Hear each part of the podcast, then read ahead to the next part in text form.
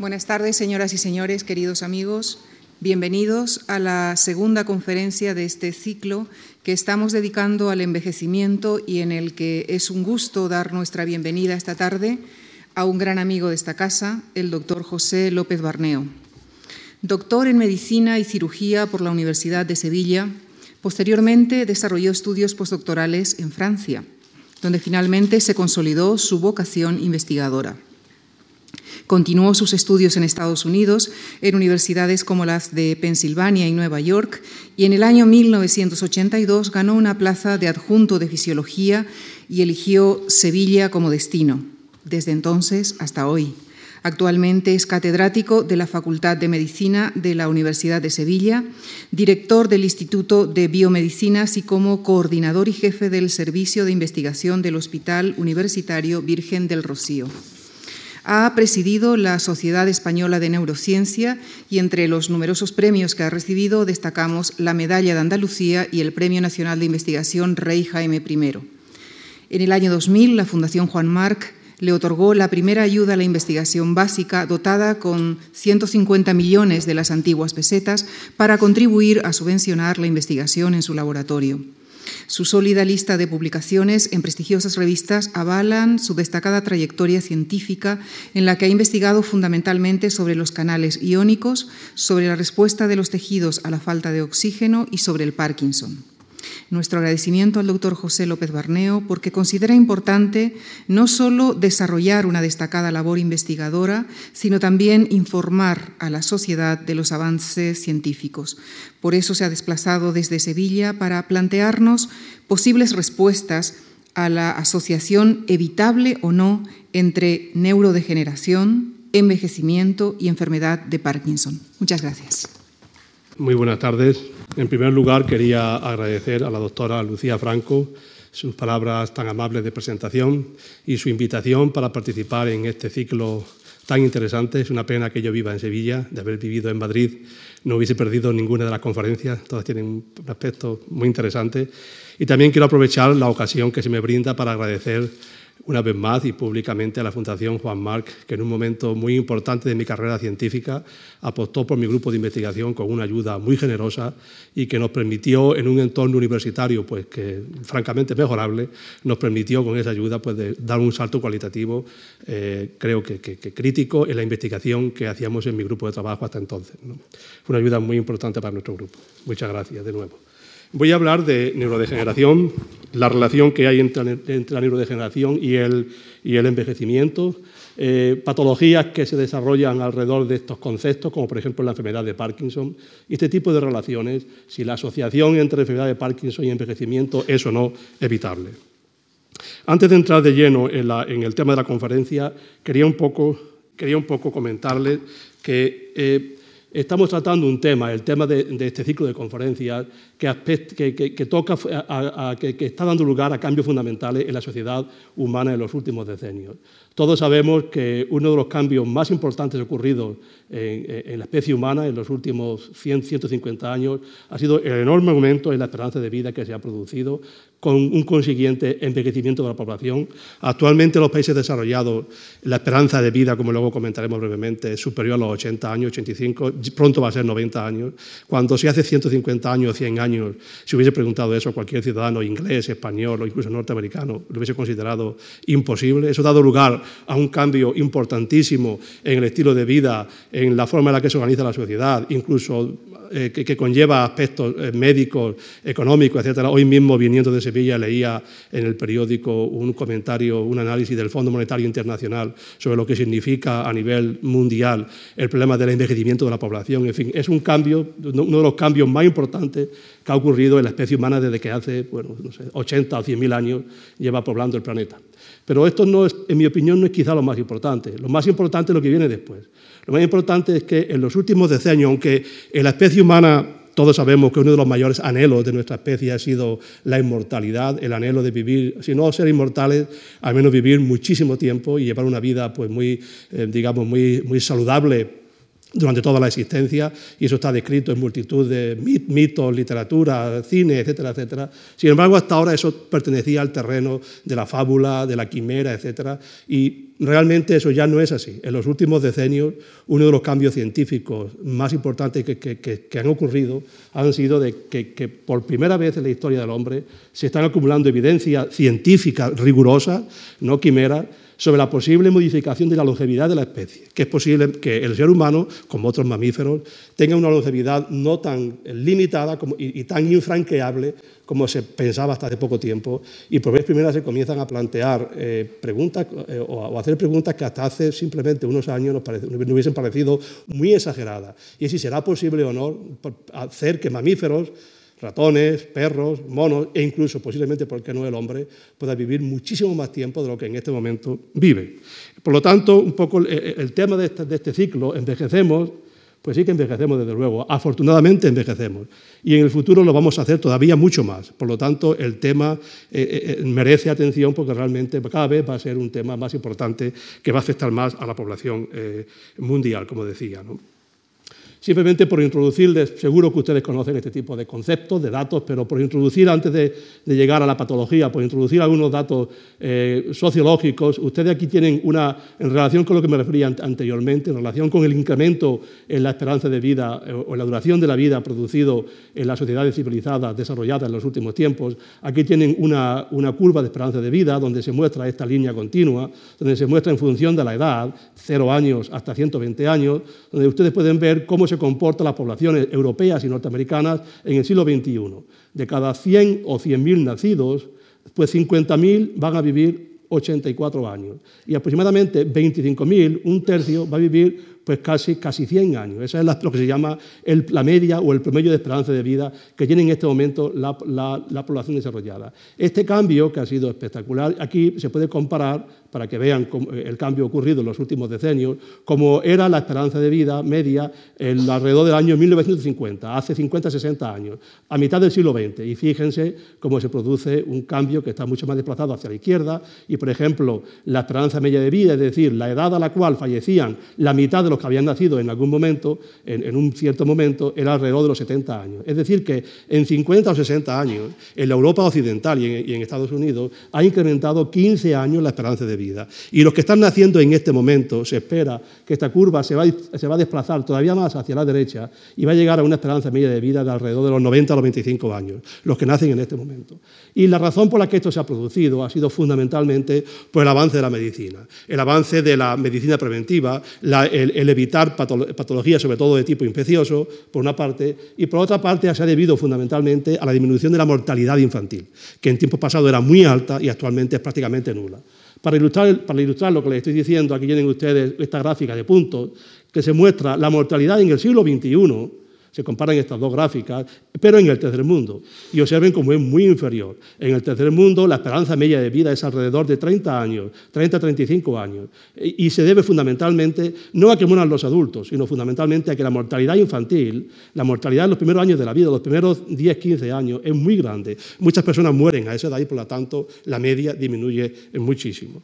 Pero como les decía, lo que, lo que siendo esto muy importante, y, cambiando el paradigma de las sociedades industrializadas y las sociedades desarrolladas, lo que es más espectacular es que lo que se prevé, hasta ahora se pensaba que eh, aunque mejorásemos estas curvas y fuésemos cada vez más y más y más hacia la derecha, al final los individuos acabarían muriendo alrededor de los 120, 130 años. Es decir, que lo que conseguiríamos es acumular que mucha gente viva mucho tiempo, pero que luego todos mueran alrededor de los 100, 120 años, porque se consideraba que era la edad máxima de la especie y que la especie humana, como otras especies de vertebrados, de mamíferos, estaba programada genéticamente para vivir un tiempo y llegado ese tiempo dejaríamos de existir habría como una muerte, si no producida por enfermedades, si una muerte programada, producida por un programa genético que produciría la muerte en un momento determinado de la vida. Pero esto realmente, en los últimos años, como decía antes, se está cuestionando científicamente, porque no voy a entrar en detalle, quizá en otras conferencias le han dado más detalles sobre este tema, pero sí que gracias a modificaciones ambientales o en hábitos de vida, o bien a modificaciones genéticas, en los últimos tiempos, trabajos de investigación muy serios y muy rigurosos, les repito que no son científicos que, venden ningún tipo de papeleta o de humo, científicos muy reputados en diferentes instituciones universitarias en todo el mundo, están demostrando que con estas manipulaciones perdón, eh, se, se pueden llegar a modificar profundamente la esperanza de vida media. Y, por ejemplo, aquí, sin entrar demasiado en este tema, pero sí les traigo esta gráfica que en mi opinión es bastante informativa, eh, que, ilustra cómo en ratones les adelanto que desde el punto de vista biológico, si dejamos de lado el cerebro, la inteligencia, la mente, etc., pero si dejamos de lado el cerebro, desde el punto de vista biológico, un ratón es prácticamente igual que un ser humano. Su hígado funciona prácticamente igual, el páncreas funciona prácticamente igual, el riñón es prácticamente igual, etc. La gran diferencia que hay entre un ratón y un ser humano es, naturalmente, ese sistema nervioso, la mente, etcétera, etcétera. Pues bien, en un ratón, si, no, si dejamos de lado el sistema nervioso y, se calcula una curva de esperanza de vida, como antes yo indicaba para al hombre, en el caso de los ratones, aquí pueden ver ustedes que en un ratón normal, aquí estos puntitos de color eh, amarillo, ilustran como de, cada 100 ratones nacidos vivos en el día tiempo igual a cero, aproximadamente a los 30 o, 35 meses, el 100% de ellos fallecen. Los ratones viven más o menos bien hasta los, digamos, 20, 25 meses y a partir de los 25 meses comienzan a fallecer y mueren, repito, lo que siempre se ha pensado porque se creía que este era el límite de vida de la especie. La especie ratón estaba programada para vivir, genéticamente programada para vivir 30 35 meses. Sin embargo, fíjense como simplemente una modificación ambiental y es mantener a estos ratones en una dieta con restricción calórica, animales que desde el nacimiento o muy poco después del nacimiento, a partir de los 5, 6, 7 meses, comienzan no a alimentarse ad libitum, como decíamos en términos científicos médicos, es decir, que coman todo lo que les apetezca, sino que se les restringe la ingestión de alimentos y se le aplican dietas de restricción calórica. Baste con que la restricción calórica sea de un 25%, es decir, que de cada, tres de cada cuatro comidas se le, eh, eviten una, hagan solamente tres, para que ya se aumente de forma significativa la vida, no solamente la vida media, sino la vida máxima de la especie. Y si la restricción calórica es simplemente de la mitad, se alcanza, se da lugar a que muchísimos ratones, el 100% de los ratones, vivan mucho más allá de los 35 meses y se alcancen edades de hasta 50-55 meses. Este tipo de observaciones, como digo, hechas en diferentes laboratorios y obtenidas no solamente con este tipo de manipulación ambiental, como en la alimentación, sino también se puede obtener con modificaciones genéticas, etcétera, ha dado lugar a que, como decía antes, cambie actualmente el concepto que tenemos sobre la longevidad de las especies de mamíferos, ratones y, por qué no, humanos, y ha, dado, lugar a esta, a esta idea de potencial de longevidad. Hoy en día se cree que los animales, entre ellos nosotros, tienen latente un potencial de longevidad superior al que normalmente muestran. Es decir, que la, eh, edad, digamos, máxima de la especie, esa edad que creíamos que en diferentes especies eh, indican lo máximo que pueden vivir, posiblemente no sea así y que todas las especies tenemos un potencial de longevidad superior al que se tenía o que se pensaba previamente y que esta longevidad siendo un tema aparentemente muy complicado, cuando hace 20 años pensábamos los científicos, ¿cómo podríamos aumentar la longevidad, aumentar la duración de la vida? Creíamos que era algo enormemente complicado.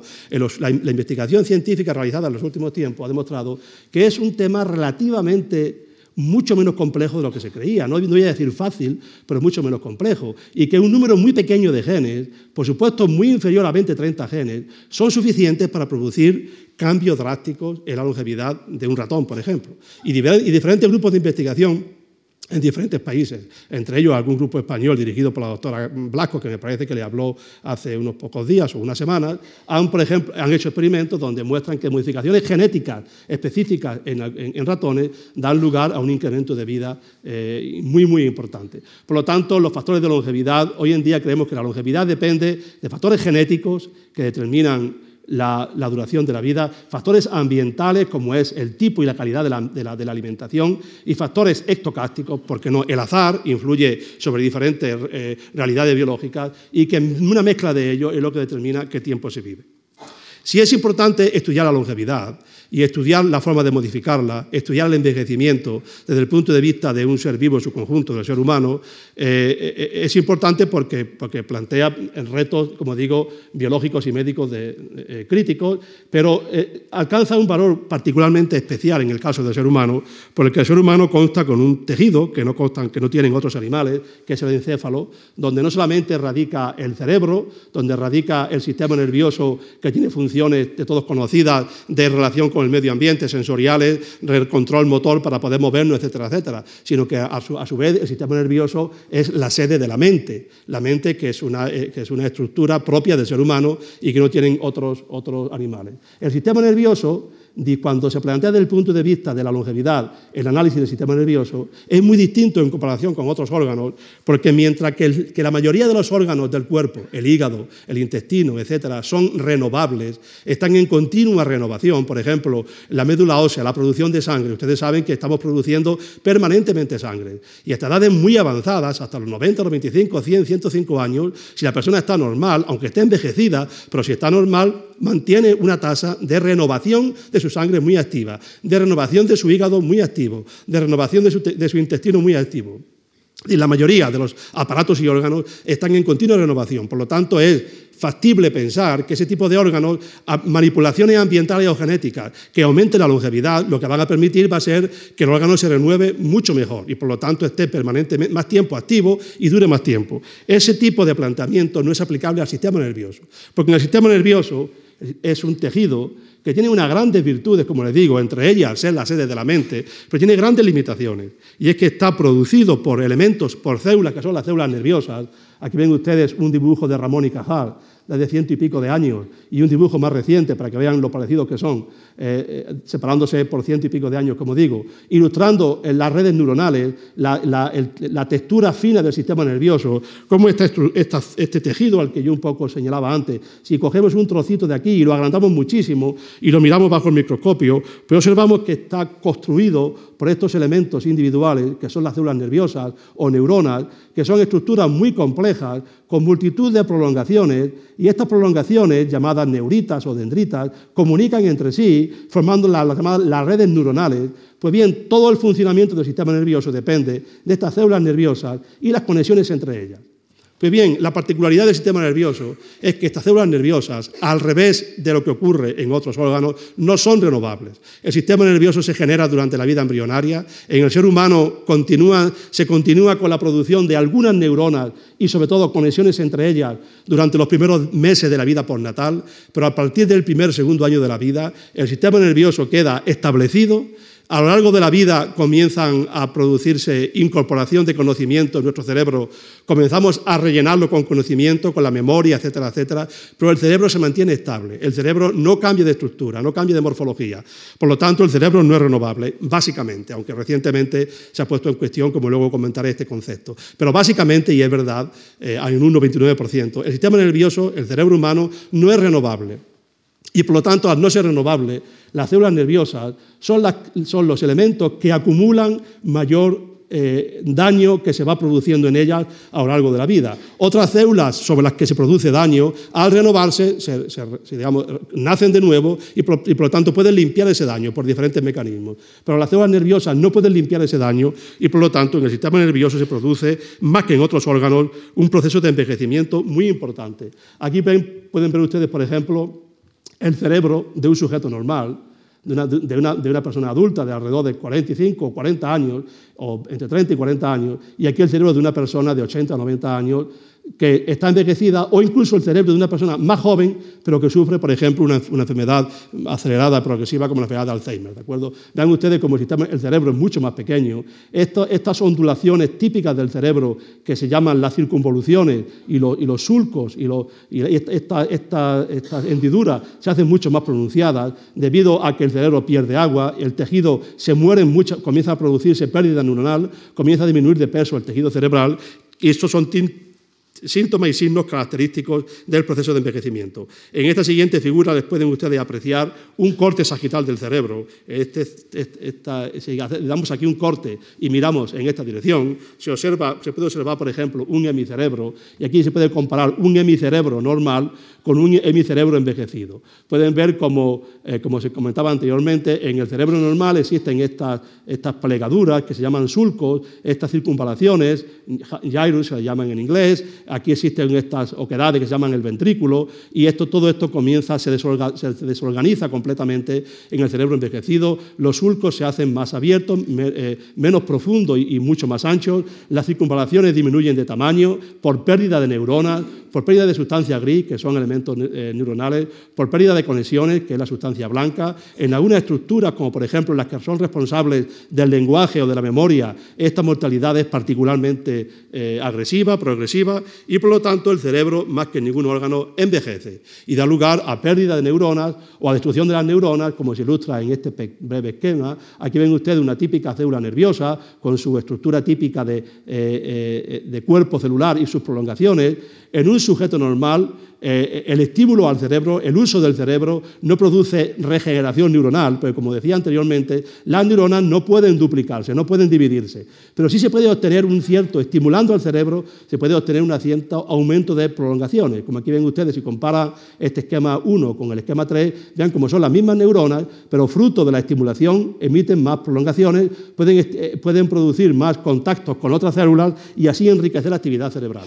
Lo que ocurre durante el envejecimiento es justamente el efecto opuesto. Durante el envejecimiento, las células nerviosas comienzan a perder, a disminuir de tamaño, comienzan a perder conexiones, algunas desaparecen, mueren y hasta el final se quedan casi prácticamente desnudas, casi ninguna prolongación y eventualmente desaparecen por muerte. Por lo tanto, el envejecimiento neuronal, que es la base del envejecimiento cerebral, se se produce por pérdida de neuronas, porque las neuronas no son capaces de, dividirse y al no dividirse todas las agresiones se van acumulando en ellas, lo que se produce a lo largo de los años, los tóxicos, etc. Las neuronas con menos ramificaciones, las células nerviosas no solamente se mueren, sino que las que no se mueren pierden ramificaciones y por lo tanto se establece una disminución de conexiones entre las células nerviosas. Por lo tanto, cuando hablamos del envejecimiento, el capítulo de la neurociencia merece un apartado especial, porque no es lo mismo tratar el envejecimiento del resto de los tejidos del cuerpo, que, eso es fundamental y es pues, naturalmente y es muy importante entender cómo envejece el corazón o el hígado o el intestino, etc. Pero en el caso del envejecimiento cerebral tiene una, em, eh, una importancia particular porque es el órgano menos capaz de renovarse, menos capaz, menos capaz de evitarse en él en el envejecimiento y por lo tanto, al depender de él actividades muy importantes, entre otras actividades mentales, y estar tan sujeto al proceso de envejecimiento, es fundamental que lo atendamos para evitar que lleguemos a la situación paradójica que alcanzamos 90, 100, 110 años de vida con un hígado muy sano, un intestino muy sano, pero con un cerebro que está absolutamente enfermo. Nadie quiere llegar, ninguna sociedad pretende llegar a ese nivel de tener una población envejecida, entre comillas, aparentemente sana, pero que mentalmente, cerebralmente esté enferma. Pero si esto es importante lo que digo, la importancia alcanza una división todavía mayor, un nivel todavía mayor, porque en el sistema nervioso, en generalmente acoplado al proceso de envejecimiento, se dan unas patologías muy específicas que son bastante abundantes en la población, que todavía complican más la situación. Estas patologías se conocen como las enfermedades neurodegenerativas, que son enfermedades en las que se produce una pérdida progresiva de neuronas y atrofia cerebral. En cierto sentido, un proceso muy parecido al envejecimiento, pero muchísimo más acelerado. ¿De acuerdo? Se producen como consecuencia de esta pérdida de neuronas y atrofia cerebral, se producen alteración de las funciones motoras, sensoriales, emocionales y cognitivas. Y debido a esta mm, a situación aparecen patologías que todos conocemos, la enfermedad de Alzheimer y otras demencias, que son las patologías neurodegenerativas más frecuentes en la población y que cursan fundamentalmente con déficits cognitivos y emocionales, eh, porque afectan a zonas del cerebro que tienen que ver con el control, con, con la memoria y con el control cognitivo. Esta enfermedad, como digo, es la más frecuente de todas las patologías degenerativas, afecta aproximadamente a casi medio millón de españoles en este momento. La enfermedad de Parkinson, que afecta aproximadamente a 250.000 españoles en este momento, también muy frecuente, que es una enfermedad que, sobre la que luego hablaremos sobre ella con más eh, detalle, pero que se produce igual por destrucción de neuronas, pero que al afectar zonas del cerebro que están implicados en el control de los músculos, en el control motor, al menos en sus estadios iniciales, la sintomatología fundamentalmente es motora y aparece con signos típicos de dificultad de la marcha, temblor, etcétera, como veremos posteriormente. Y junto a estas dos patologías que, como ven, juntas representan aproximadamente casi 700.000 pacientes en España o más, están otras patologías muy invalidantes que pueden causar la muerte en poco tiempo, como es la esclerosis lateral amiotrófica, pero que afortunadamente son mucho menos frecuentes, pero que también pertenecen a este conjunto de patologías degenerativas. Estas patologías neurodegenerativas son problemas muy frecuentes, como digo, son enfermedades crónicas, son muy invalidantes y por lo tanto representan un altísimo coste para el paciente personal, para el paciente, para los familiares y también para la sociedad y, por supuesto, para su mantenimiento, un altísimo coste sanitario.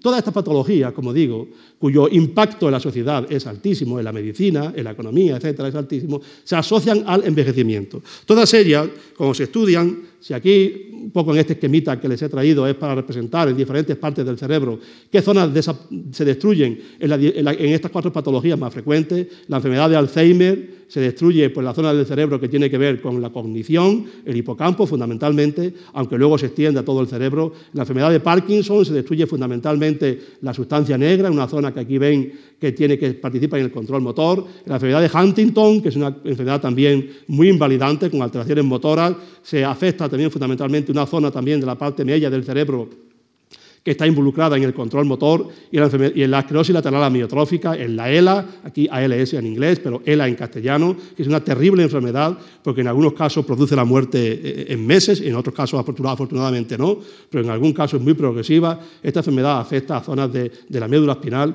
y a zonas de la corteza cerebral. En todos los casos aparecen en la edad avanzada. Incluso en un caso de ella, que es la enfermedad de Huntington, que es una enfermedad genética que se transmite de padres a hijos y que siempre se padece. Aquel paciente que hereda el gen acaba padeciendo la enfermedad, pero no la, no padece en los primeros años de la vida, se, padece a partir de los 40, 50 años. Y es porque parece ser que hace falta algún proceso de envejecimiento previo para que la alteración genética dé lugar a la muerte neuronal y a la aparición de la enfermedad.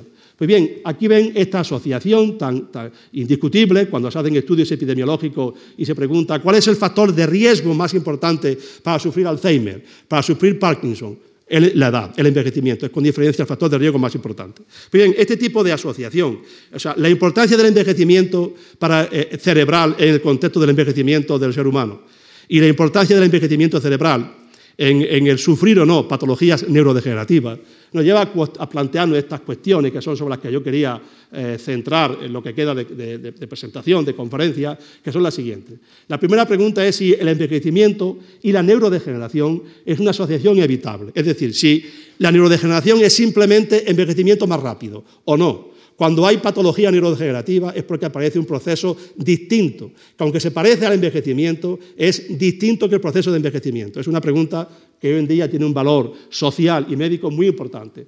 La segunda pregunta, esta pregunta la vamos a tratar enseguida, la segunda pregunta que yo quería hacerles es, o hacernos, es si se puede prevenir o no, o tratar las enfermedades neurodegenerativas. Si estas patologías son invalidantes, ¿cuál es la situación actual? ¿La estamos tratando bien? Si la tratamos bien, excelente, pero si la tratamos mal, que es la realidad que ocurre en este momento, ¿cuáles son las perspectivas? ¿Podemos en el corto plazo mejorar su tratamiento? Y por último, si tratamos las patologías neurodegenerativas, podremos, es posible combatir o retardar el, envejecimiento cerebral fisiológico, no el que se asocia a patologías degenerativas, sino el envejecimiento que se asocia a la edad.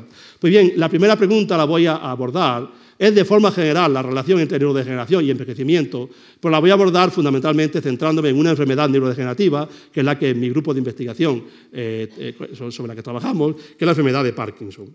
La enfermedad de Parkinson, como he comentado anteriormente, es una patología neurodegenerativa, se produce por destrucción de neuronas en zonas distintas del cerebro, pero fundamentalmente en una estructura que se llama la sustancia negra. Aquí tienen ustedes un individuo con un corte transversal del cerebro y si se le quitase esta parte de arriba del cerebro y mirásemos por arriba, veríamos, esto sería lo que veríamos, la nariz, los ojos, esto es el encéfalo, el cerebro, y en el centro está lo que se llama el tronco cerebral, que, es, un, tallo que luego se continúa por la médula espinal y es un tallo sobre el que, sobre el que, se sustenta el cerebro. Muy bien, en la base de este tronco cerebral existe esta estructura bilateral donde hay varios millones de neuronas que están pigmentadas y, y es lo que le da este color eh, oscuro, marrón, que aquí, se, que, aquí se aprecia, que se llama la sustancia negra. En la vida real el color no es este, es un color más negruzco y por esa razón se le llama sustancia negra. Son aquí a mayor tamaño se ve esta estructura a ambos lados de la línea media del cerebro. En aquí hay, como digo, varios millones de neuronas. Estas neuronas, como luego veremos, sufren un proceso de mortalidad con el envejecimiento, como todas las neuronas en diferentes partes del cerebro, pero que en pacientes de Parkinson es particularmente acusado. Y aquí pueden ustedes apreciar que ocurre en un cerebro obtenido de un paciente que, estuvo enfermo de Parkinson durante 15 años, fíjense cómo hay una desaparición casi completa de esta pigmentación, indicando la gran muerte de estas neuronas. estas neuronas sin entrar en detalles, como yo les decía antes, participan en los circuitos neuronales que controlan a los músculos, no participan en, iniciar el movimiento, lo que participan es en hacer que los movimientos sean suaves, no sean rígidos, sean armónicos, no se produzca temblor, etc. Y por esa razón, cuando estas neuronas están alteradas, se produce una manifestación motora. El paciente no está paralítico, puede moverse, pero el movimiento es completamente anormal. Se manifiesta en esta trilogía clásica de la enfermedad de, eh, de Parkinson, que es el, temblor, la rigidez y la bradiquinesia. El enfermo tiembla, le tiembla la cabeza, le tiembla un miembro, le tiemblan las piernas, las manos, etcétera, según el paciente, pero paradójicamente tiembla, pero está rígido. Se le llama la parálisis agitante porque el paciente tiene sensación de parálisis, se mueve muy poco, pero paradójicamente tiembla, la parálisis agitante, y también tiene una gran dificultad para moverse, para mover las articulaciones, para moverse él mismo, signo al que se le llama la bradiquinesia. Bien, en los enfermos de Parkinson, la causa del Parkinson se desconoce. No voy a entrar en detalles científicos de alto nivel, obviamente para no aburrirles, pero sí que se sabe en los últimos años, se, se, han buscado numerosas alteraciones que se producen en las neuronas de la sustancia negra, en esta estructura. En estas neuronas se producen alteraciones que eventualmente le causan la muerte. Y sin entrar en detalles, pero que sí que les suene, que sepan que de estas alteraciones aquí en este esquema que, lo he tomado de una publicación del año 2005, se describen algunas de las alteraciones típicas que aparecen en las neuronas de enfermos de Parkinson. Se afecta una, una, observación muy típica en las neuronas en enfermos de Parkinson es que aparecen depósitos, depósitos en ellas que, se llaman los cuerpos de Levy. Aquí en esta anterior figura le mostraba aquí una típica neurona y dentro de ella aparecen estos cuerpos que se pueden teñir, que se, que se llaman los cuerpos de Levy, que son muy típicos del Parkinson. En otras patologías degenerativas se depositan otras cosas, se depositan proteínas, las placas de beta-amiloide, los ovillos neurofibrilares en el caso del Alzheimer. Es muy típico en la neurodegeneración, en diferentes enfermedades, que aparezcan depósitos de sustancias. Y son sustancias, son proteínas que son componentes de la célula, que la célula no puede disponer bien de ellas. Normalmente en las células hay un proceso de producción de proteínas y destrucción de proteínas. Y las proteínas están permanentemente renovándose, porque las proteínas que se van haciendo, entre comillas, más viejas, oxidadas, deterioradas, etcétera, se van destruyendo y se van produciendo proteínas nuevas. Bien, este proceso de fabricación y destrucción de proteínas se ve alterado y estas proteínas se depositan en diferentes partes de la célula y se piensa que esto tiene un interés, produce patología, produce destrucción de la célula. También un órgano un corpúsculo que hay dentro de la célula nerviosa y de todas las células, que son las mitocondrias. Se sabe que están, su función está alterada en los enfermos de Parkinson. También en los enfermos de Parkinson se ven muchas moléculas de la célula están oxidadas. Se ve que hay lo que se llama hoy en día en, la jerga científica estrés oxidativo. Hay muchos procesos de oxidación de lípidos, de proteínas, etc. Es decir, son signos distintivos de la neurodegeneración. Pues bien, lo lo interesante del caso, o lo terrible del caso, es que estas alteraciones que se describen en enfermos de Parkinson, por ejemplo, cualitativamente se ven en el, cerebro enfermo, eh, en el cerebro envejecido normal. Es decir, que si uno coge un cerebro de una persona de 90 años y le mira la sustancia negra, la probabilidad de que la sustancia negra haya depósitos de proteínas, mitocondrias alteradas y moléculas oxidadas no es pequeña, es relativamente alta. La gran diferencia es que en los enfermos de Parkinson esto aparece con mucha más frecuencia y mucho antes. Y los enfermos muy envejecidos y los sujetos envejecidos sanos, que no tienen Parkinson, eh, eh, eh, se observa cualitativamente el mismo fenómeno, pero con mucha menos intensidad. El, hecho de que la patología neurodegenerativa y los signos típicos de envejecimiento cerebral que no causan patología porque se manifiestan a niveles muy bajos, sean los mismos, ha llevado a preguntarse que quizá la neurodegeneración es una situación, es un proceso que obligatoriamente sufre el sistema nervioso de, los individuos. La única diferencia es que hay individuos que envejecen más rápidamente su cerebro y en ellos aparece patología, mientras que hay otros individuos en los que su cerebro eh, no envejece tan rápidamente y por lo tanto no presentan patología. Pero que si todos viviésemos 150 años, todos acabaríamos con Parkinson. Esa es la pregunta, la cuestión que se plantea. Y esto un poco se muestra en este esquema. Una hipótesis, estas, tres hipótesis, estas dos hipótesis distintas. Aquí se muestra eh, eh, de forma simple, en este eje, en ordenada, la cantidad de neuronas de dopamina que hay en el cerebro. La dopamina es la sustancia que producen las neuronas que se mueren en el Parkinson. Por lo tanto, cuando hay Parkinson, hay una bajada de dopamina en el cerebro. Y aquí se ilustra la edad, abajo desde la, edad media, por ejemplo, 50 años hasta los 100 años, por ejemplo. Eh, normalmente, en el cerebro normal, en el sujeto normal, esta línea de color azul claro en uno, eh, en el sujeto normal, el sujeto normal, conforme envejece, como yo les decía, conforme se envejece, hay una, disminución del número de, neuronas. Hay este proceso de mm, eh, envejecimiento normal, se mueren neuronas y como hay muchas neuronas, el que mueran unas pocas no produce patología. Y el enfermo solamente presenta patología, presentaría patología si muriese lo suficiente para que llegase por debajo de un nivel umbral y entonces la muerte de neuronas manifestase patología motora. Entonces, lo que plantea esta hipótesis es que los pacientes de Parkinson, lo que le ocurre en la, la gráfica 2, es que tienen una pérdida acelerada de neuronas dopaminérgicas. Y entonces lo que ocurre es que por diferentes causas, por diferentes factores genéticos, ambientales, estocásticos, los que sean, hasta una cierta edad el cerebro envejece, la sustancia negra envejece igual que los, individuos normales, pero hay un envejecimiento acelerado. Como envejece aceleradamente, la muerte neuronal baja el umbral determinado más joven que, que en los sujetos normales y por lo tanto durante todos estos años de su vida presenta patología. Y una hipótesis alternativa, esta es la hipótesis de la enfermedad de Parkinson como envejecimiento normal acelerado pero una hipótesis alternativa es que no es así, sino que en paralelo al envejecimiento normal, los sujetos que presentan Parkinson es porque en un momento de su vida aparece un proceso patológico, brusco, discontinuo, que produce aquí esta línea roja una muerte neuronal acelerada y que esa muerte neuronal acelerada le produce la enfermedad. En los últimos tiempos, la distinción en qué es la verdad si es la hipótesis 2 o la, hipótesis 3, no está completamente esclarecido, pero yo le voy a presentar nada más que dos o tres datos científicos que ilustran cómo es muy posible que la hipótesis más acertada para explicar la enfermedad de Parkinson sea la 3 que la enfermedad de Parkinson no es simplemente envejecimiento cerebral, que naturalmente el envejecimiento facilita la enfermedad, naturalmente que sí, y la agrava, pero que aparece un proceso patológico concreto en los individuos que sufren Parkinson que todavía desconocemos y que ese proceso patológico es el que causa la enfermedad. Por ejemplo, un primer dato que les quiero mostrar que apoya esta hipótesis es este tipo de análisis que voy a intentar presentarlo de forma muy simple y muy didáctica. Aquí se ilustra número de neuronas de la sustancia negra en un sujeto joven de edad mediana y, mayor, digamos, por ejemplo, 20, 50 y 80 años. Y aquí un, aquí un sujeto, un enfermo de Parkinson, por ejemplo, con, 60 años. ¿De acuerdo?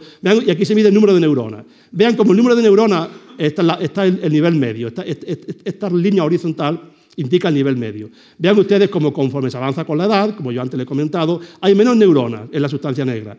Pero los enfermos de Parkinson la disminución es mucho más brusca, lo cual indica que podía ser debido a esta a esta progresión, a este envejecimiento acelerado al que antes nos referíamos. Sin embargo, si uno mide otro parámetro, que no es número de neuronas, sino tamaño de cada neurona, ¿cómo son las neuronas de grandes? Vean ustedes que las neuronas en los sujetos jóvenes tienen un tamaño, el que sea, esto se mide en micras cúbicas, un tamaño. En la edad mediana el tamaño es más o menos igual, el cerebro es muy estable, durante los primeros 50 60 años el cerebro apenas cambia. Pero en los sujetos viejos, de 80, 90 años, con edad avanzada, conforme disminuye el número de neuronas, incrementa su tamaño. Hay como un intento, con la vejez, con el envejecimiento, hay un intento de incrementar el tamaño como intentando compensar la, muerte neuronal. Y que este proceso de compensación no se ve en los enfermos de Parkinson, sino que los enfermos de Parkinson, por el contrario, muestran una disminución del tamaño de la neurona. Y lo que les estoy explicando se ve muy bien en este esquema que les voy a mostrar. Esto es una neurona teñida con técnicas histológicas, técnicas eh, experimentales. Aquí se ve el soma. No se tiñen las, prolongaciones, solamente lo que es el cuerpo, el soma, de un sujeto joven, de un sujeto de edad media, es más o menos igual, igual tamaño, de un sujeto de edad avanzada, fíjense como son mucho más grandes los cuerpos neuronales, de mayor tamaño. Es lo que aquí se ilustraba en este esquema anterior como eh, incremento del tamaño en los sujetos normales, pero de edad avanzada. Y en los enfermos parkinsonianos, las células son mucho más pequeñas comparadas con las normales. Aquí otro nuevo experimento mostrando el mismo concepto. En sujetos jóvenes, comparado con edad avanzada, las neuronas de la sustancia negra las células dopaminérgicas que se destruyen en la enfermedad de Parkinson aumentan de tamaño. Por lo tanto, es posible que este tipo de experimentación indica que la aparición del Parkinson, que da lugar a una disminución del tamaño de las neuronas, es un proceso distinto del proceso normal de, envejecimiento.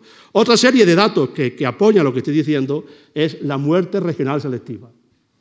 Aquí ven ustedes un, dibujo, esto es un corte del cerebro, donde esta zona de aquí es la sustancia negra, es la estructura que desaparece en, enfermos de Parkinson. Y, este trocito, este cuadrado, se muestra aquí a, mayor aumento, dividiendo la zona de la sustancia negra en estas tres regiones, la zona dorsal, la zona ventral lateral y la zona ventral medial, ¿de acuerdo? Y en estas tres zonas se mide separadamente cómo se destruyen las células nerviosas con la edad.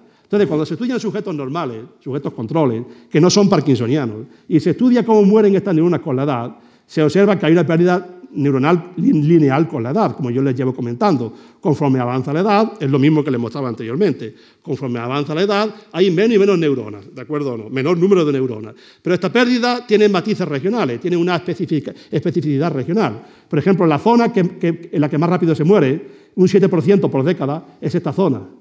Luego muere más rápido esta zona y por último la zona que muere menos es esta zona de aquí. Es decir, que en el individuo normal, conforme envejece, muere más rápidamente esta neurona, relativamente hablando, un 7% por, por década de vida, luego muere más rápidamente la zona medial ventral y luego la zona medial lateral.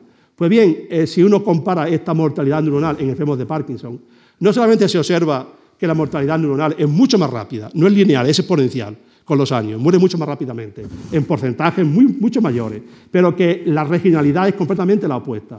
En los enfermos de Parkinson, las células que más mueren y que más rápidamente mueren son precisamente, es inversa, es la de esta zona, la zona lateral de, la sustancia negra, que son en las que los individuos normales tardan más tiempo en envejecer. Y mientras que las células de la zona dorsal que los sujetos normales se destruyen muy lentamente, en los enfermos de Parkinson, perdón, se destruyen muy rápidamente en los controles, en los enfermos de Parkinson se destruyen eh, mucho más lentamente, comparativamente hablando. Por lo tanto, este tipo de observaciones también sugieren que la enfermedad de Parkinson es distinta del proceso de envejecimiento natural. Y finalmente, aunque por supuesto se asocia al envejecimiento. Y finalmente, no le voy a mostrar más experimentos, aquí ven, eh, aquí ven un cerebro de, es un experimento hecho en primates, en monos, en donde se, eh, eh, eh, se, ha conseguido un modelo hemiparkinsoniano, en el que al primate se le inyecta por una arteria carótida, la carótida derecha, se le inyecta un tóxico que destruye la sustancia negra del lado derecho y, y se le deja intacta la sustancia negra del lado izquierdo. Y lo que se ilustra simplemente es como cuando en este sujeto se mide la cantidad de dopamina que hay en el cerebro, en el lado izquierdo, que estaba, que estaba sano, pues hay una cantidad de dopamina, esta barra oscura, muy superiores que en el lado enfermo, que hay mucha menos dopamina. ¿De acuerdo? Pero si este, si este animal se mantiene con restricción calórica, que yo al principio de mi conferencia les he dicho que en primates, en ratones y también en primates, incluso en el hombre, aumenta muchísimo la esperanza de vida, lo que se observa que tiene un efecto protector y que lo que hace es que en el lado parkinsoniano, sobre todo en el lado normal, no tiene gran efecto. La cantidad de neuronas entre estas dos barritas, son las grises y las oscuras, son iguales. Las grises son en animales con restricción calórica y las oscuras sin restricción calórica, pero en el lado sano no hay una gran diferencia. Pero en el lado enfermo, vean ustedes, como la cantidad de neuronas, hay un gran efecto protector eh, en el caso de los animales que tienen, eh, eh, reducción calórica en relación con los que no la tienen, y por lo tanto el parkinsonismo se manifiesta con menos intensidad.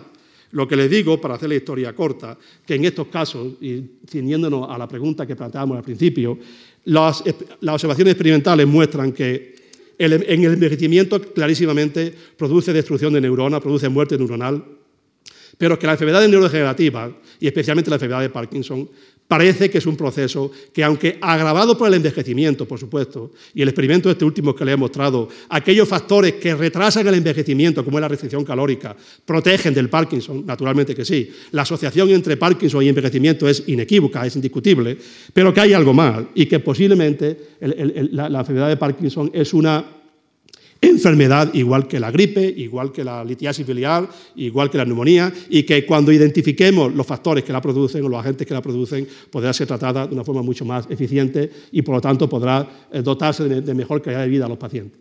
La segunda pregunta que yo quería abordar y ya un poco eh, intentando concluir, es si se puede prevenir o tratar la enfermedad neurodegenerativa. Pues sí que se puede, y la única forma que tenemos de hacerlo es saber su causa. Entonces, el problema más importante que tenemos en este momento es que sabemos muy poco sobre lo que se llama la mecanismo patogénico de la enfermedad. Los, mecanismos patogénicos en medicina se refiere a las causas, a cómo las alteraciones moleculares producen la patología. Hoy en día conocemos muy bien la enfermedad de Parkinson y otras enfermedades, la enfermedad de Alzheimer, conocemos los depósitos de proteínas, conocemos la alteración mitocondrial, en el caso del Alzheimer conocemos las placas de beta-amiloides, conocemos perfectamente los ovillos neurofibrilares, pero desconocemos por qué se producen, desconocemos por qué están donde están. Desconocemos por qué se producen estos depósitos, por qué se alteran las, mitocondrias, por qué, hay una se produce una oxidación exagerada en estas células en comparación con, con, los individuos normales. Por lo tanto, hoy en día la única forma de abordar el tratamiento de las enfermedades neurodegenerativas y concretamente el Parkinson es hacer mucha más investigación biomédica, incrementar la inversión en investigación para eventualmente en los próximos decenios tener mucho mayor conocimiento de la enfermedad y establecer terapias mucho más eh, eficientes que las actuales. Y en paralelo con el conocimiento que se tiene, pues plantear nuevas terapias. Entonces, en estos temas en los que básicamente mi grupo de investigación eh, eh, trabaja, en en, el Hospital Virgen de Rocío, en Sevilla, y muy brevemente les quiero decir cuál es una de, nuestras líneas de investigación, dedicándola a ello simplemente unos pocos minutos. En nuestro grupo de investigación estamos trabajando en un concepto que es el siguiente. Nosotros creemos que la enfermedad de Parkinson, como yo antes le he dicho, se produce por la destrucción de las neuronas en la sustancia negra. aquí de nuevo se muestra un corte del cerebro y esto es la sustancia negra normal. Estas neuronas, aquí están sus cuerpos, los somas, pero emiten unas prolongaciones, que son fibras nerviosas, que terminan en otra parte del cerebro que se llama el estriado, el caudado y el putamen. Son núcleos del cerebro que se le llaman colectivamente el estriado y conforman la vía nigroestriatal. ¿De acuerdo? Pues bien, en el enfermo de Parkinson lo que se produce es que al morirse estas neuronas, al destruirse estas células, la vía nigroestriatal también se afecta, se destruye, porque estos son prolongaciones que vienen de estas células. Al tener menos prolongaciones, esta vía lo que hace es liberar aquí dopamina. Y al liberar dopamina facilita los movimientos. En los enfermos de Parkinson, al no haber dopamina en el estriado, los movimientos son anormales. Pues bien, un concepto que ya lo puso eh, sobre la literatura científica Ramón y Cajal y que ha sido investigado en los últimos 100, 120 años es el concepto de neurotrofismo, el concepto de, el concepto de neuroprotección. Lo que creemos los científicos, insisto, esto es muy antiguo, pero ha sido en los últimos 20, 30 años cuando se ha desarrollado eh, eh, bastante, es que las vías nerviosas las, células nerviosas, para mantener su vitalidad y luchar contra las agresiones de la vida diaria que en ellas se van acumulando al no poder dividirse, en las dianas donde ellas proyectan siempre, en esta zona, en el caso de esta vía, en esta estructura, se producen moléculas, sustancias que son factores neurotróficos, a nivel fisiológico normalmente, y que estas sustancias son captadas por las fibras nerviosas, transportadas al soma de la neurona donde inducen un cambio metabólico y genético que les dota de vitalidad. Es decir, los factores eh, eh, neurotróficos están permanentemente dotando de vitalidad a las células nerviosas. Y si no haciendo que se dividan, porque no se pueden dividir, la están regenerando, entre comillas, o rejuveneciendo permanentemente a nivel molecular. Pues un factor neurotrófico que se produce en esta estructura, el que trabaja mi grupo de investigación, es el GDNF es un factor que el nombre suena raro, pero que es un nombre que aquí está escrito, GDNF, que son de las siglas en inglés, que en este, en este momento no viene a cuento. Entonces, mi grupo de investigación se planteó, identificando este factor, nos planteamos si este factor que se produce en esta estructura del cerebro, en el hombre y en animales de experimentación, es o no importante a nivel fisiológico, es decir, hace falta o no para que la vía nigrostriatal se mantenga intacta. Entonces, para responder a esta pregunta, lo que hicimos fue generar un ratón que se llama genéticamente modificado, al que el gen que codifica el GDNF se lo destruimos experimentalmente. El ratón nace, nace normal, se desarrolla normal, pero cuando es adulto se le quita ese gen por métodos que no vienen al cuento. Y una vez que le quitamos el gen, vemos qué pasa. Y lo que pasa, como se ilustra en esta figura, es que en ausencia de GDNF, esta es una sustancia negra normal, siete meses después de quitar el GDNF, el ratón GDNF menos menos, al que le hemos quitado el gen de GDNF, se produce una destrucción completa, casi completa, le quedan unas poquitas células de la sustancia negra, mientras que otras estructuras del cerebro, como el hipocampo, la corteza, etcétera, está intacta. Es decir, que la destrucción de un factor neurotrófico produce muerte neuronal selectiva en la sustancia negra. Por lo tanto, si esto es así, esta investigación apoya el concepto que si nosotros pudiésemos hacer dos cosas, es que esta es la vía nigroestriatal, en este caso es un corte sagital de un cerebro de rata. Esta es la sustancia negra, estas son sus fibras que se ramifican en el estriado, donde liberan dopamina.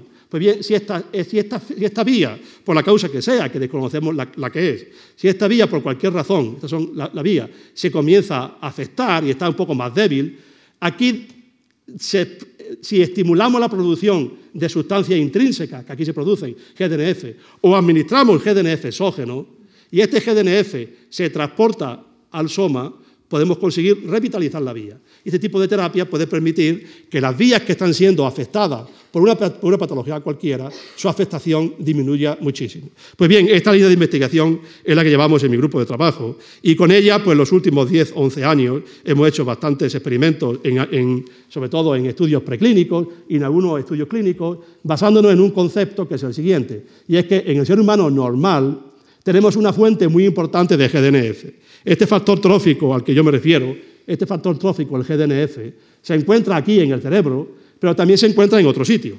Y de forma azarosa, en mi grupo de investigación encontramos que hay una glándula que hay en el cuello, que se llama el cuerpo carotídeo, que está en la bifurcación aquí debajo de la mandíbula, en la bifurcación de la arteria carótida, cuando ya se mete para irrigar el cerebro, existe esta glandulita que se llama cuerpo carotídeo, cuya función no tiene nada que ver con el Parkinson. La función fisiológica de esta glándula es hacer que cuando vamos a un sitio donde hay poco oxígeno, detecta el oxígeno de la sangre y en ausencia de oxígeno estimula el centro respiratorio para respirar con más frecuencia.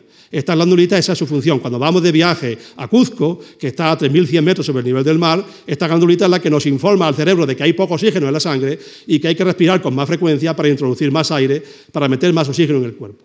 Pero investigando esta glándula de casualidad, como digo, observamos que tiene mucho GDNF. Y, debido a su altísima concentración de GDNF, como esta glándula es bilateral, hay una a cada lado del cuello, se nos ocurrió que quizás podíamos traer una glándula a un paciente de Parkinson y introducírsela en el cerebro, en la zona donde falta GDNF, introducírsela aquí, en el estriado, a ver si incrementando los niveles de GDNF que liberaría la glándula una vez eh, trasplantada aquí, mejoraríamos el parkinsonismo. Pues bien, brevemente, eh, esto hicimos experimentos, investigación preclínica. Aquí voy a mostrar simplemente un par de figuras para que vean qué tipo de experimentos preclínicos hacemos. Esto es antes de, por supuesto, tratar en el ser humano, se hace investigación preclínica en modelos animales, de ratones, monos, etc. Aquí ven un animal, un ratón, al que dándole un tóxico, que es el MPTP sistémico, el que antes yo explicaba que se inyecta en monos por arteria carótida, pues en el caso de este experimento es un tóxico que se da por una inyección eh, subcutánea que se distribuye por todo el cuerpo. Este tóxico tiene la particularidad que es muy selectivo para la sustancia negra y la destruye. Aquí ven ustedes un ratón normal, donde se ve aquí la sustancia negra, la sustancia negra, y aquí el estriado, esta zona donde proyecta la sustancia negra, la vía nigroestriatal a la que yo me refería anteriormente, esta vía nigroestriatal. ¿De acuerdo? Pues bien, en estos ratones, cuando se les da MPTP, vean ustedes cómo se destruye bastante la sustancia negra, se destruye, deja de estar teñida con esta tinción de color, de color marrón, hay una gran destrucción, no se afecta la, la, parte medial, que no es la sustancia negra, es otra estructura, pero la sustancia negra se afecta bastante, y entonces lo que hacemos es, un ratón que tiene lesión bilateral en la sustancia negra en los dos lados, lo que hacemos es, en una parte del cerebro, en una parte del cerebro se le inyecta, se le hace una operación, pero se le inyecta simplemente suelo fisiológico. Y en otra parte del cerebro se le inyecta, se le trasplanta cuerpo carotídeo para ver si el GDNF liberado por el cuerpo carotídeo protege al, animal. Y aquí pueden ustedes comparar el lado del cerebro donde sí hubo trasplante, donde no hubo trasplante, del mismo animal. Estos experimentos son muy robustos, porque se compara un animal consigo mismo, ¿de acuerdo? Y ven ustedes que en el lado del trasplante hay una, se respeta esta estructura, que es la parte dorsal de la sustancia negra, que está destruida, bastante destruida en el animal control. Hay unas cuantificaciones indicando que el trasplante de cuerpo carotidio tiene un efecto protector o reparador en la vía nigroestriatal sometida a un agente tóxico como, el MPTP. Pues bien, con estos tipos de experimentos, y como digo, hecho en primates, hicimos, hemos, hecho, hemos hecho dos ensayos clínicos en pacientes a los que les traemos un cuerpo carotídeo. Esto es un cuerpo carotídeo de un sujeto, lo troceamos antes de inyectarlo y se, a través de un orificio que se realiza en el cráneo y mediante una cánula se trasplanta cuerpo carotídeo en el estriado, está la vía nigroestriatal, esto es un cerebro humano, esta es la vía nigroestriatal, aquí se deposita estos trocitos de tejido, luego se retira la cánula y aquí se, quedan depositados el tejido con la idea de que este tejido libere GDNF y, facilite el mantenimiento de la vía nigroestriatal. Siendo, vamos, por hacer la historia breve, este tipo de investigación, las hemos, este tipo de abordaje experimental lo hemos comprobado en 12 pacientes, en, humanos, pacientes de Parkinson, en dos ensayos clínicos de 6 y 6 pacientes en diferentes periodos, y la, resultante de ambos estudios han sido que hay un efecto claro del trasplante de cuerpo carotídeo. Aquí ven ustedes el nivel clínico de cada paciente con, cada, con, un color distinto. Aquí cada color indica un paciente distinto. Y su nivel clínico era, le vamos a llamar 100 para cada uno de ellos antes del trasplante.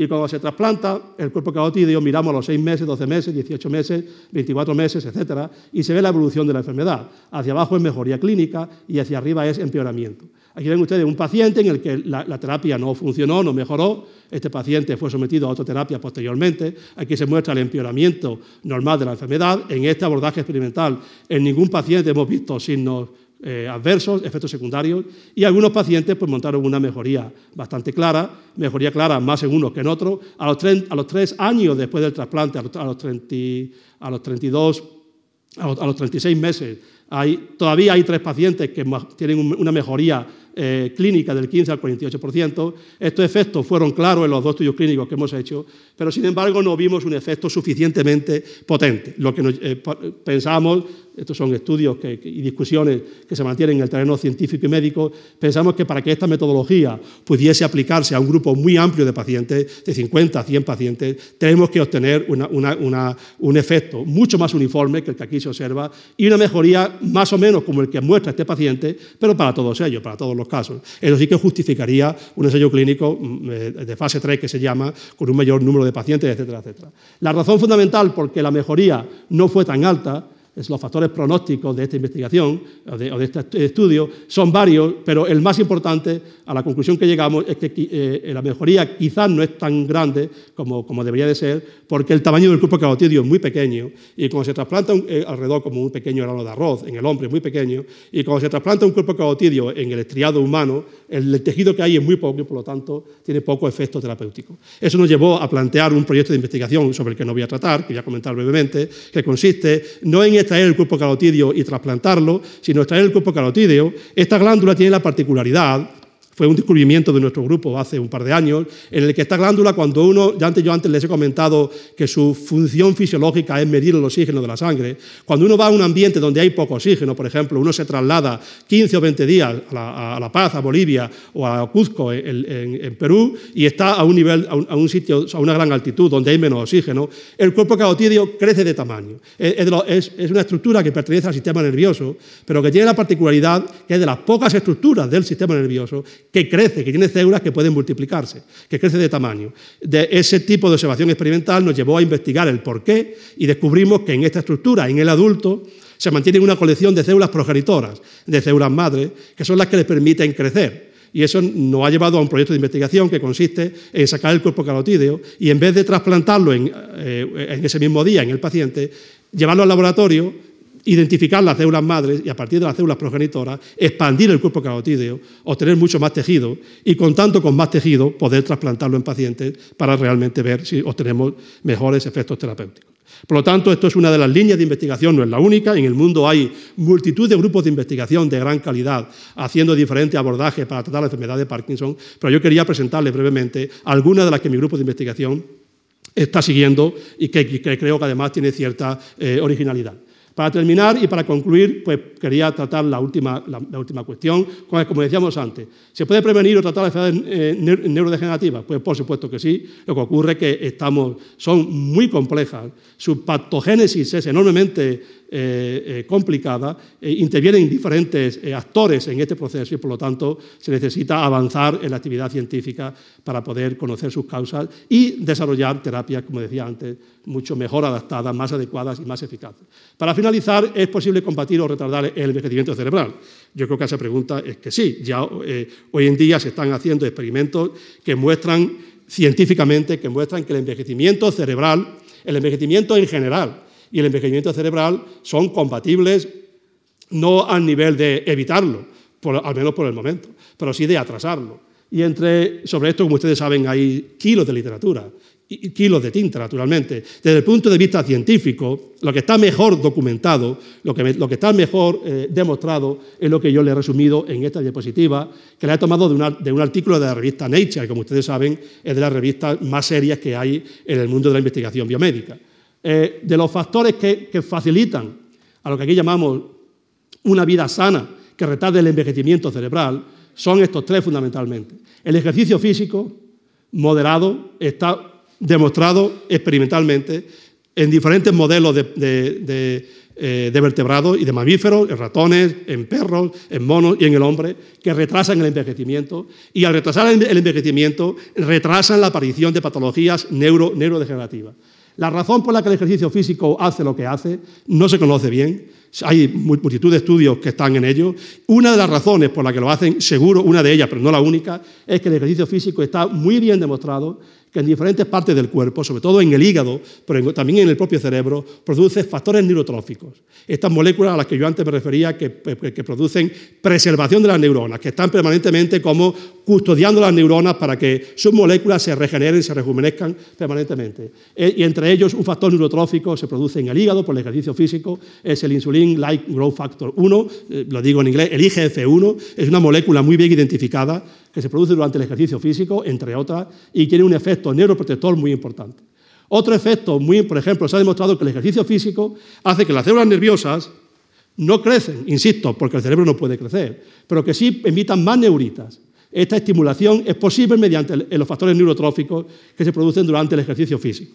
Pero además del ejercicio físico, la estimulación cognitiva, las personas con inquietudes intelectuales, con actividades intelectuales, con actividades culturales, que vienen todos los martes a una conferencia en la Fundación Juan Marc o que vienen a ver una, exposición en la Fundación Juan Marc y discuten y ven una obra de arte, eh, comentan con los amigos, con los compañeros, con los familiares, etcétera, etcétera, y no están en su casa embobados viendo un programa malo de televisión que, que acorta la longitud de las neuronas, ¿de acuerdo? Entonces, esas personas, la estimulación cognitiva, por ejemplo, jugar al ajedrez, por ejemplo, está muy bien demostrado, produce, está muy demostrado en modelos de primates, en hombre es más difícil este tipo de experimentos, pero es muy demostrado en primates que produce incluso producción de nuevos contactos entre, entre las células nerviosas. La estimulación cognitiva, como digo.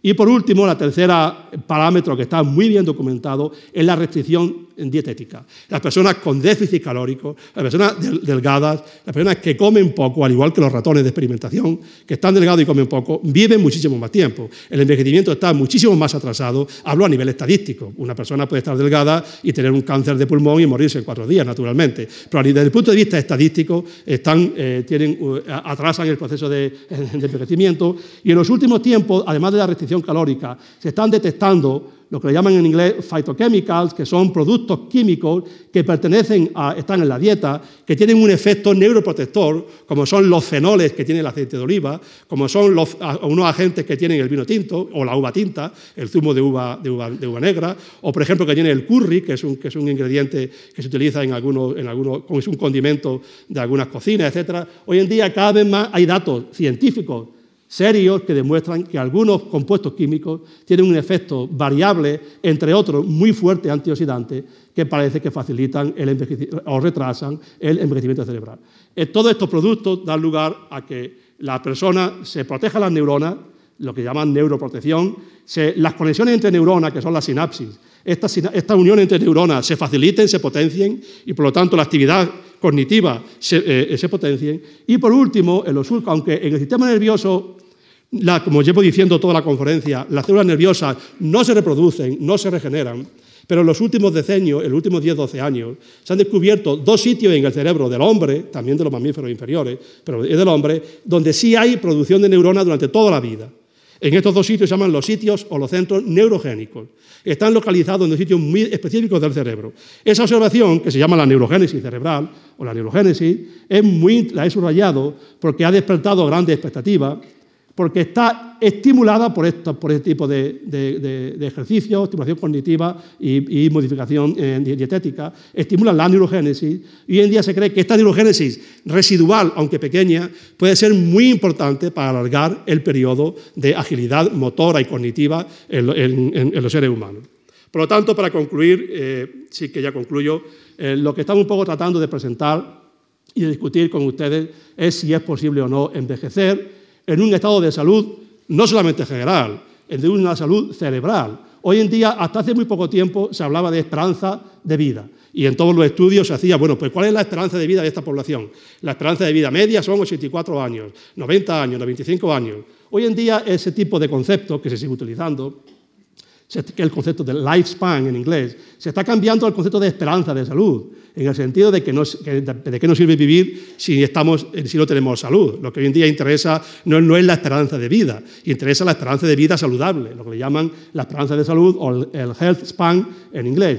Esta es la gran pregunta que, desde, el punto de vista de, investigación biomédica y desde el punto de vista médico está planteado. La respuesta que yo creo que hoy en día la, actividad científica puede dar, que aunque va a ser muy duro y muy difícil combatir el envejecimiento, va a ser muy duro y muy difícil combatir el envejecimiento asociado a patologías degenerativas, pero que toda la información, todavía muy fragmentaria, pero que que se dispone en el momento sugiere que, bueno, que esto es el principio de una lucha, de una pelea, y que realmente la investigación científica puede dar solución a problemas que hoy nos parecen aparentemente insolubles, como por ejemplo es pues, tratar el Parkinson, curar el Parkinson, curar el Alzheimer o vivir 120, 130 años o 140 años en un estado absolutamente saludable.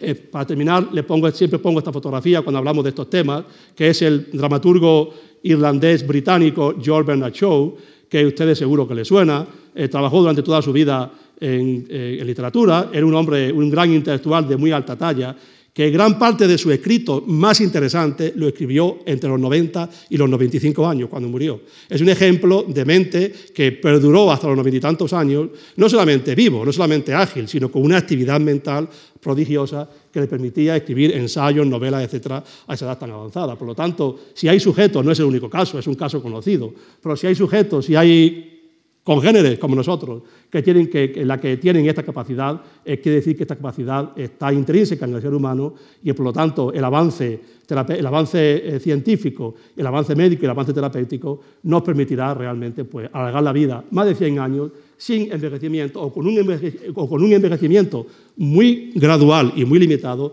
y por supuesto sin neurodegeneración. Pues muchas gracias por su atención.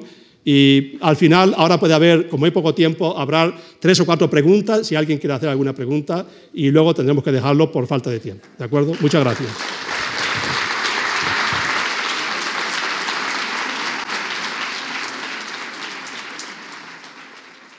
Bueno, a ver, ¿alguien quiere hacer algún comentario o alguna pregunta? A ver, aquel señor. Buenas tardes. En primer lugar, muy agradecido por su conferencia, muy interesante y muy entretenida. Ha hablado usted de los medios para combatir el Parkinson, fundamentalmente tres, el ejercicio físico, el ejercicio intelectual y suprimir energías calóricas en alimentos. Yo he echado de menos una cosa, ¿es posible también combatir el Parkinson con algún medicamento? Sí, bueno, muchas gracias por la pregunta. Cuando yo planteaba esta figura a la que usted se refiere, no me estaba refiriendo específicamente al Parkinson, me estaba refiriendo en general cómo retrasar el envejecimiento y cómo retrasar la neurodegeneración.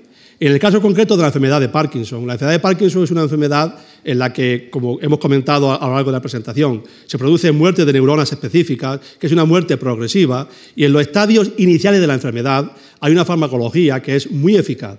Actualmente, como ustedes, si hay aquí en la sala algún parkinsoniano, hay fármacos como es la, por ejemplo, es la L-Dopa y fármacos asociados como son los antagonistas de la, de la COMT y de la MAO, de enzimas que, que destruyen la dopamina, o como son los agonistas dopaminérgicos. Hay una serie de fármacos, entre ellos con diferencia la L-Dopa, el más importante, que en los estadios iniciales de la enfermedad son muy eficaces y, combaten muy bien la sintomatología. Eso no ocurre, por desgracia, en otras enfermedades. En otras enfermedades neurodegenerativas apenas hay fármacos para tratarlas, pero la enfermedad de Parkinson gracias a Dios, tenemos esta farmacología que, insisto, durante unos pocos años es muy eficaz. Lo que ocurre es que con, los fármacos actualmente disponibles, en el futuro podrán venir fármacos nuevos, una vez que conozcamos mejor las causas del Parkinson, pero con los fármacos actualmente disponibles, la enfermedad de Parkinson no se frena. La progresión de la enfermedad continúa, el enfermo cada vez es menos sensible a la L-Dopa, cada vez necesita más L-Dopa para, tratarse los síntomas en general. Eh, eh, conforme la enfermedad progresa, incluso aparecen movimientos anormales llamados disquinesias, que a veces son tan invalidantes como los propios, la propia alteración motora del propio Parkinson, y es lo por lo que hacen falta terapias eh, que, complementen o que en ese estadio de la enfermedad intenten eh, eh, mejorar al paciente. Entre las terapias experimentales que se están desarrollando está la que yo he comentado, de trasplantes de células que liberen factores tróficos. Está, hay otros tipos de grupos de investigación, por ejemplo, un grupo de compañeros desde hace años en Suecia, llevan el Instituto Karolinska de, de Estocolmo, llevan probando el trasplante de células que producen dopamina para compensar la falta de dopamina en el cerebro. Es decir, hay diferentes terapias experimentales, algunas de aplicándose a grupos pequeños de pacientes, pero ninguna aplicándose a grupos amplios de pacientes. A grupos amplios de pacientes la terapia que se está aplicando es fundamentalmente la terapia farmacológica, que es la L-Dopa fundamentalmente, y otros fármacos que mejoran mucho la enfermedad en los estadios primeros, y a algunos pacientes se le aplica una estimulación eléctrica eh, eh, cerebral que en, algunos pacientes responde bastante bien, que consiste en introducirle unos electrodos que mediante estimulación eléctrica mejoran el funcionamiento del circuito neuronal responsable del movimiento de, la persona. Y algunos pacientes responden bastante bien. Pero esa es la situación actualmente en el Parkinson. Cuando yo me refería a esta diapositiva, me refería no para tratar al Parkinson, sino en general. El envejecimiento es un factor de riesgo para el Parkinson. Las personas que, que envejecen lentamente, aunque tengan Parkinson, el Parkinson va más lento. Por lo tanto, eh, este tipo de actividades que yo comentaba eran en general actividades que retrasan el envejecimiento y que mejoran en general todas las patologías neurodegenerativas, entre ellas el Parkinson. ¿De acuerdo? Muchas gracias. Segunda pregunta aquí. Además de darle las gracias por la, charla tan interesante, a mí me han interesado profundamente dos cosas de la última parte. Uno, los productos eh, phytochemicals. Eh, si puede ampliarlo un poquitito, para no quedarnos, por lo menos en mi caso, con esa información. Yo es que eh, no he querido hablar mucho de eso porque es la parte más débil de esa figura. Y, para no dar información que, en mi opinión, vamos. Esa figura, insisto, aunque está tomada de una revisión de hace poco tiempo la revista Nature, que es una revista, como digo, que tiene todas las garantías de seriedad científica, etcétera, etcétera, creo que, esa, que, esa, que, esta, mm, que esta parte realmente es la que tiene menor demostración experimental en el hombre. Y es porque son experimentos difíciles de hacer. De ellos hay tres o cuatro que creo yo que son los que están mejor demostrados. Eh, uno es el, curry, de todos los antioxidantes, vitamina E, vitamina D, vitamina... Esto que la gente, se han hecho estudios epidemiológicos donde se ha visto si pacientes que toman durante un año mucha vitamina E, por ejemplo, pues la progresión del parkinsonismo es más lenta. No, eso hay muchísimo publicado. Ubiquinona, vitamina Q, en fin, muchísimos productos. El único producto que ha demostrado una cierta tendencia a retrasar la evolución de la enfermedad de Parkinson es el curry. El, único, producto que se sabe que tiene un factor antioxidante muy fuerte. En, dosis excesiva produce gastritis, úlcera de estómago, etcétera, etcétera. Pero en dosis culinarias, ¿de acuerdo? Para, hacer, para condimentar arroz, etcétera, eh, es el único producto donde hay información detallada que tiene efectos eh, positivos. Otro, otro fitoquímica importante es los productos que contienen el vino tinto y sobre todo la uva tinta. Porque el vino tinto contiene eso y más cosas, alcohol sobre todo, etc. Pero la uva tinta, que tiene muy poco alcohol, tiene sobre todo glucosa, que aún, no ha sido fermentada, eh, el, jugo de uva tinta, que, porque tiene la, uva tinta, saben ustedes que es tinta porque tiene la corteza tinta. El interior de la uva es idéntico a la blanca y la tinta, es, blanco. Lo que es tinto es, la, es la piel.